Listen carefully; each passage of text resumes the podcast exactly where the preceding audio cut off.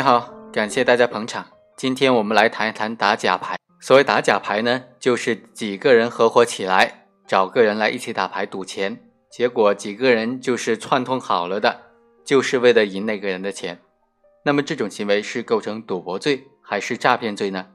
由于那个受害者他的钱没掉了，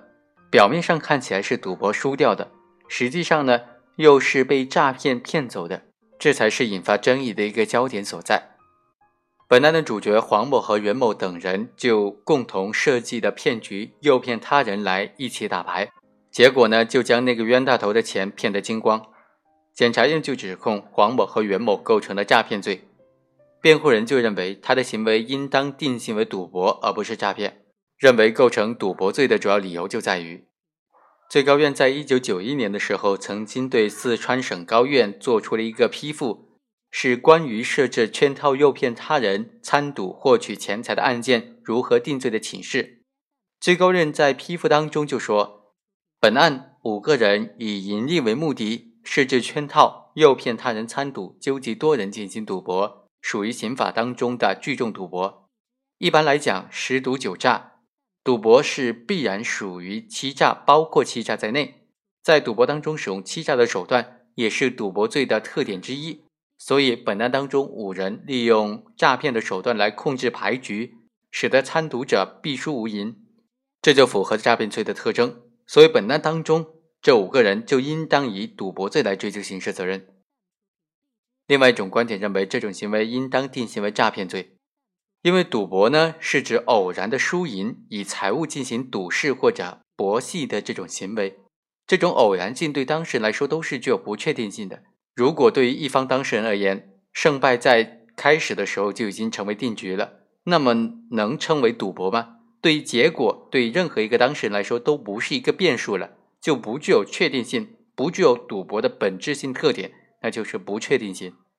本案当中的这五个人呢，他一开始就具有非常明确的非法占有他人财物的动机和目的，客观上又实施了诱使他人参加假赌博，在赌博当中弄虚作假，骗取他人钱财的目的。输赢结果并不具有偶然性，骗取他人财物也数额巨大，当然是应当是认定为诈骗罪了。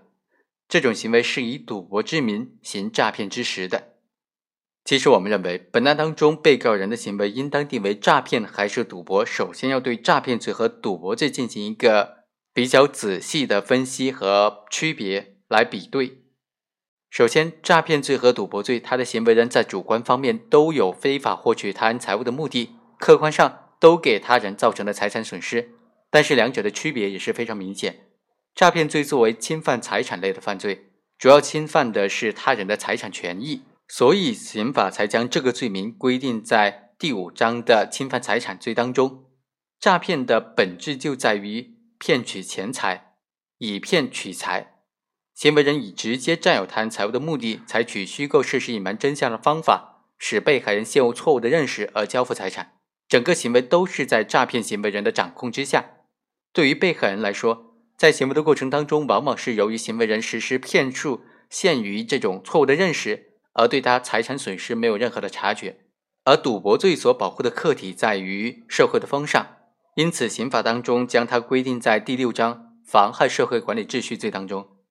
赌博犯罪当中，虽然也会伴随着财产的损失，但是被告人取得财产的实现，靠的是赌博活动的这种具有偶然性决定的输赢。参赌各方对可能造成的财产损失具有明确的预知，并且接受相关的输赢结果。赌博罪并没有被害人，案发之后，参赌各方所获得的财产都是属于非法所得，法律不予保护的，应当予以没收的。这点和诈骗罪又有很大的区别了。诈骗罪行为人所获得的财产，它是属于被害人的损失的范围，应当责令退赔的。其实，在现实生活当中啊，赌博和欺诈常常是交织在一起的，一点骗术都不用的赌博其实并不常见，尤其是在那些营业性的赌场或者是职业性的赌徒当中。但是，我们仍然要注意，那种为了获得更大的胜算而使用了一些骗术的赌博和单纯的诈骗。是有着本质的区别的。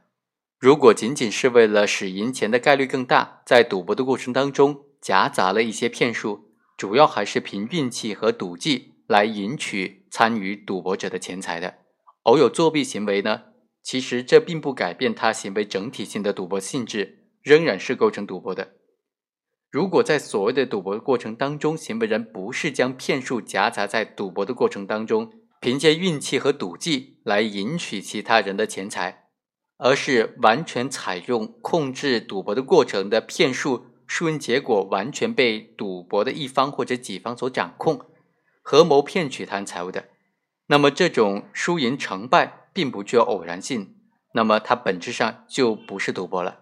因为赌博指的就是偶然的以输赢财物进行赌势或者博戏的行为。换而言之，赌博的输赢一般取决于偶然的事实，这种偶然性对当事人来说具有不确定性。如果一方当事人一开始就知道了结果，那么赌博输赢就失去了偶然性，就那么自然就不能够再称之为赌博了。根据刑法第三百零三条的规定，构成聚众赌博和以赌博为业的类型的赌博，它的前提必须是行为人实施了具体的赌博行为。如果不能够认定存在赌博行为，那么赌博罪自然就没有办法成立。本案当中，黄某等人是出于诈骗饶某的钱财的目的，共同设置的这个骗局，采用打假牌的方式控制了输赢的结果。由于输赢结果都是在黄某等人的控制之下。因此，本案当中所谓的赌博失去了赌博活动的本质特征，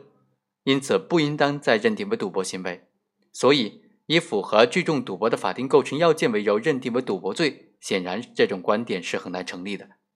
从整个行为过程来看，本案也完完全全就是一个骗局，而非赌局。从各方当事人的主客观方面的考察，黄某等人他的主观目的就是为了一次性的非法占有他人的大量财物。而不是赌博罪所要求的以赌博活动进行盈利为目的的。